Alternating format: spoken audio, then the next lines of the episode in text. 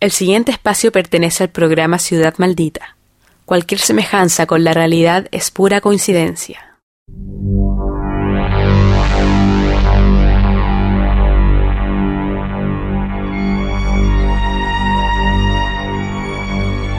La noche en la ciudad alberga muchos secretos. En cada rincón, en cada casa, en cada calle, hay una historia que contar. Soy Jorge Herrera y esto es Ciudad Maldita.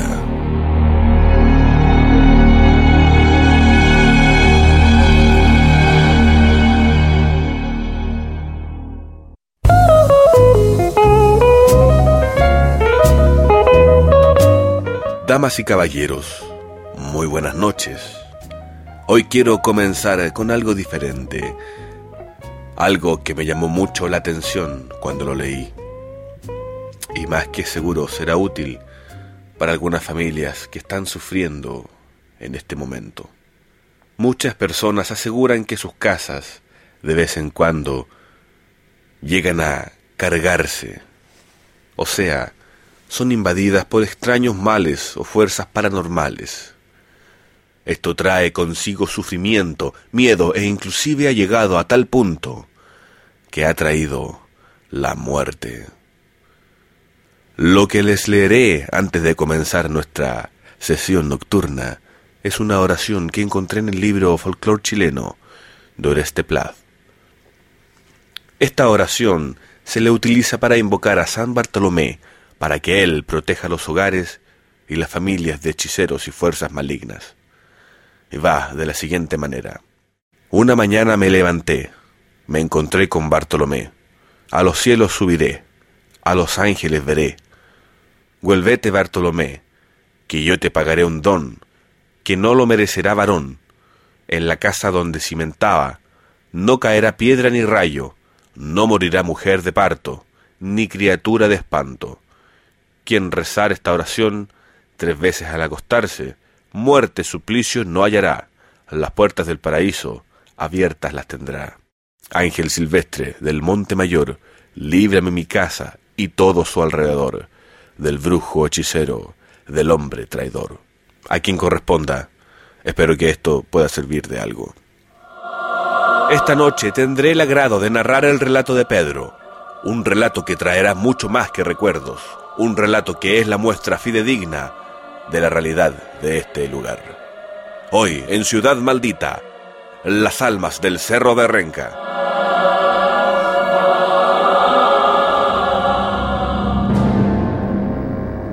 Pedro es un hombre de 60 años, divorciado, que vive solo en su casa. Una casa cercana a una pequeña comunidad ubicada en el Cerro de Renca. Publicista de profesión, muy culto y escéptico.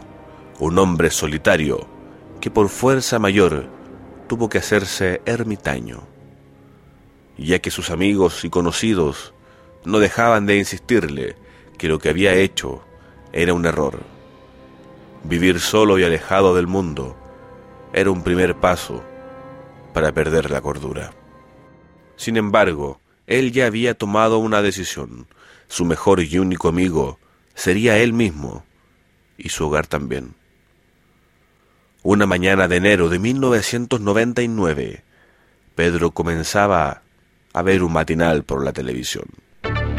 Bienvenidos a TV Noticias Matinal. Conduce Juan Astorga. Buenos días, vamos a comenzar con la noticia al momento sobre el pánico que se desató ayer en el Cerro de Renca. Muchos habitantes de la zona aseguran que hay almas penando en ese lugar. Pedro no tenía tiempo para mitos y leyendas, creencias este populares o simples tonteras televisivas, como él solía llamar. Tenía una agencia de publicidad que mantener y mucho trabajo por delante. 11 de la noche. Pedro iba por una vieja ruta del Cerro La Pirámide acompañado de buena música, se dirigía tranquilo por el camino. En eso la música paró. Algo hacía interferencia con el artefacto. Por más de que trataba de buscar alguna señal, no lo conseguía.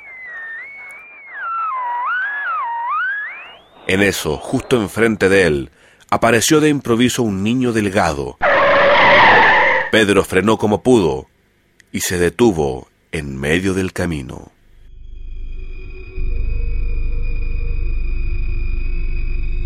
Con pánico salió del auto para ver si el niño se encontraba bien, pero por más que buscó por el asfalto y los alrededores, no pudo encontrarlo.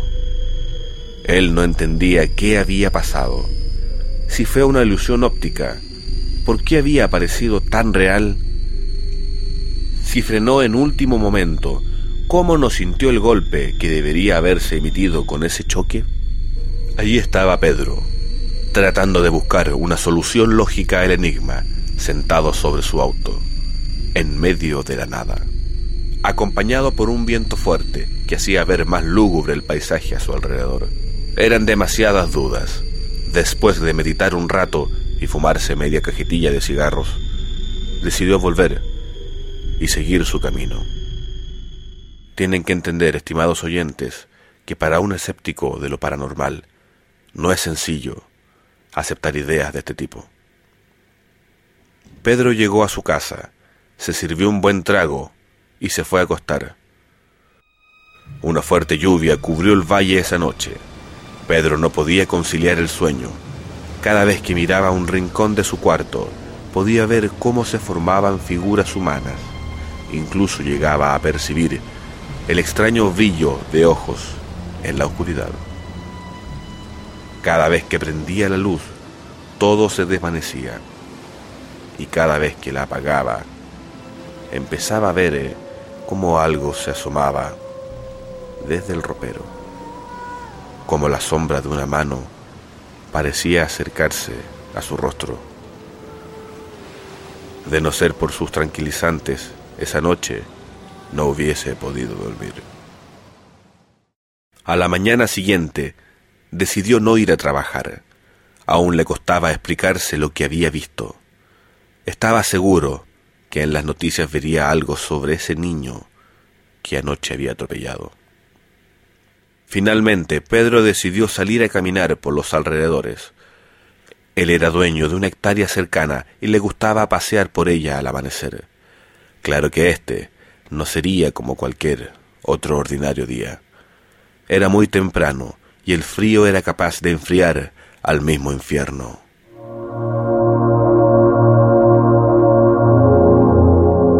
Envuelto por una misteriosa niebla que cubría la zona esa mañana, Pedro emprendía su típica caminata. El espectáculo, aparte de ser maravilloso, era enigmático. A medida de que Pedro avanzaba por el camino, ésta se tornaba más espesa. Cerca de una quebrada, él decidió descansar. En eso escuchó que alguien se acercaba. Con duda y un poco de incertidumbre, regresó al camino para ver de quién se trataba. Ese terreno pertenecía a él y nadie tenía por qué invadir su propiedad. La niebla se disipó un poco. En eso una figura se le acercó y lo saludó. Una mujer preciosa apareció delante de él. Pedro se quedó sin habla, ya que a esa hora de la mañana y justo toparse con alguien le parecía extraño. Buenos días, señor. Hace unos momentos andaba con mi hijo por este sector, pero de pronto la niebla nos cubrió. Mi hijo por querer jugar se perdió. ¿Me podría ayudar a buscarlo? Pedro con un poco de duda y miedo accedió. Él ayer por la noche había atropellado a un niño que desapareció de la nada. No se sentía muy seguro de sí mismo, ni de sus sentidos tampoco. Ambos buscaron por toda la propiedad de Pedro, pero no tuvieron éxito alguno. Notó que la mujer estaba preocupada. Decidió invitarla a desayunar. Ella se lo agradeció, pero dijo que tendría que seguir buscando a su hijo. Pedro, a pesar de que insistió, no tuvo éxito. Le pidió los datos a la mujer para que él fuera a hacer la respectiva denuncia a la policía. La mujer le dio su nombre y el de su hijo le agradeció su cooperación y se internó nuevamente a buscar entre la niebla. Él estaba confundido y a la vez asustado. No quería ir a la policía porque si no sospecharían de él y peor aún, lo llamarían a declarar muchas veces. Y esto podría llevar a que contase sobre lo que ocurrió en la carretera esa noche. Pedro decidió olvidar todo y volvió a sus quehaceres en su hogar. Exactamente a la misma hora, las once de la noche, Pedro recibió una llamada telefónica. Contestó, pero nadie hablaba. Solo escuchaba un sonido muy familiar. Era el viento, el mismo sonido que producía el viento la noche del acontecimiento. Veía en su casa cómo la energía de la luz bajaba y subía a la vez. Algo, una vez más, trataba de hacerse notar entre sus ojos. Él ni siquiera se explicaba por qué salió de su casa a esa hora. No se explica por qué regresó a la carretera. Una cuadra antes de llegar al lugar, vio que había un viejo teléfono público en una esquina, alumbrado por una lámpara. Aparentemente era un teléfono de emergencia para camioneros y lugareños. Pedro bajó del auto y se dirigió para allá, Pudo ver que el teléfono estaba descolgado. Alguien parecía haberse comunicado con él desde allí. El viento empezó a soplar más fuerte, el frío se hacía intenso. Sus instintos decían que él corría peligro al estar allí. ¡Su mujer ya se fue! exclamó fuertemente una voz. Pedro quedó paralizado. El susto fue grande y no podía ver a nadie allí. En eso un hombre salió de un costado de la autopista. Estaba llorando mucho y se notaba que estaba preocupada. Él le pidió al hombre que describiera cómo era ella. Cuando éste lo hizo, coincidió exactamente con la mujer que vio por la mañana. Pedro no aguantó más y le confesó todo al hombre. Le contó sobre el niño que misteriosamente apareció en la ruta y que atropelló. El hombre lo entendió y lo persuadió de que hablara con la policía. Total, accidentes son accidentes, le dijo. Pedro ya no quería estar solo. Por más que sonó extraño, le rogó al hombre que lo acompañase al auto hasta un cuartel cercano de carabineros. El hombre accedió. El cuartel quedaba a unos cuantos kilómetros de allí. Pedro empezaba a odiar el silencio de su compañero de viaje. Este parecía mudo, no decía absolutamente nada. Finalmente prendió la radio y sintonizó su estación favorita. Ya se sentía un poco más relajado. A lo lejos se podían ver luces, las penumbras quedarían atrás y llegarían a la civilización. En eso, la radio empezó a sufrir una fuerte interferencia. Los dos hombres miraron con asombro el artefacto y decidieron parar el vehículo. Para sorpresa de Pedro, justo frente del auto, estaba la misma mujer agarrada de la mano con su hijo. Le preguntó al hombre si era la misma mujer que estaba en el teléfono.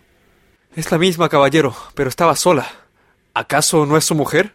Pedro negó con la cabeza, sacó el brazo por la ventanilla y les indicó a ambos que se subieran.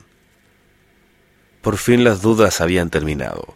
El niño estaba vivo, la madre encontró a su hijo y no había necesidad de ir a la policía.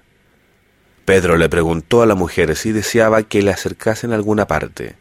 Ella respondió que necesitaba un teléfono urgentemente. Encendió el auto y prosiguieron la marcha. En el camino, Pedro trató de sintonizar varias veces la radio, pero la misma interferencia se adueñaba del momento. Llegaron a una bifurcación, un camino se dividía en dos, y justo en medio de esa separación había una gran cruz. El hombre le pidió a Pedro que se detuviera un momento.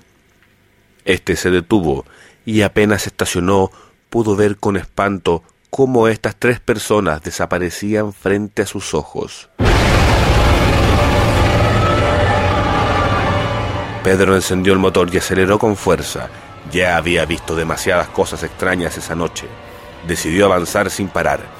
Pedro nos asegura que alguien detrás de él susurraba con una voz de ultratumba.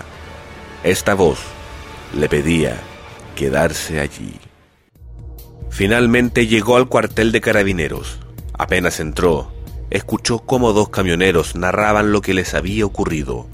Uno afirmaba que una misteriosa mujer le había pedido que la llevara, y pocas cuadras después, ésta había desaparecido. El otro relataba cómo un hombre estaba parado junto a un teléfono público en la carretera y cómo de la nada desapareció. Pedro comprendió que no fue el único que vivió ese acontecimiento. Comprendió que la soledad solo traería más soledad y enigmas consigo. Comprendió que ahora él formaba parte de una de las extrañas historias de esta ciudad maldita. Los vecinos del Cerro de Renca pidieron a la iglesia que colocara una cruz para alejar a las almas que penan constantemente en el lugar. No parece haber funcionado del todo. Son muchos los transportistas y viajeros nocturnos del lugar que aseguran ver figuras que se desvanecen entre la carretera. Aseguran que su radio y frecuencia por la cual se comunican sufre extrañas interferencias inclusive muchos indican que uno puede escuchar cómo almas piden ayuda.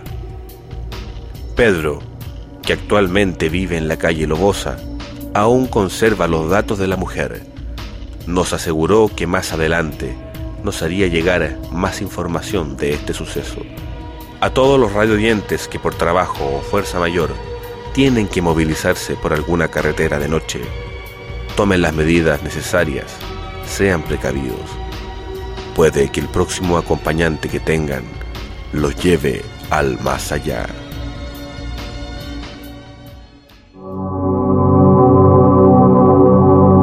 Cierren sus puertas y ventanas. Prendan alguna luz. Revisen bien sus habitaciones, armarios e inclusive debajo de la cama. Aunque crean que están solos, no lo están.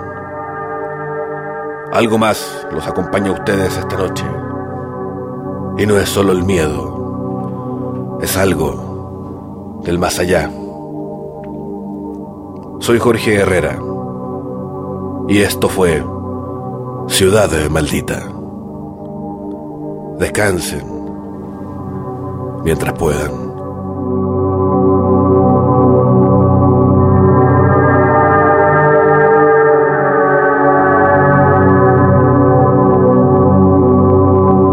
Ciudad Maldita.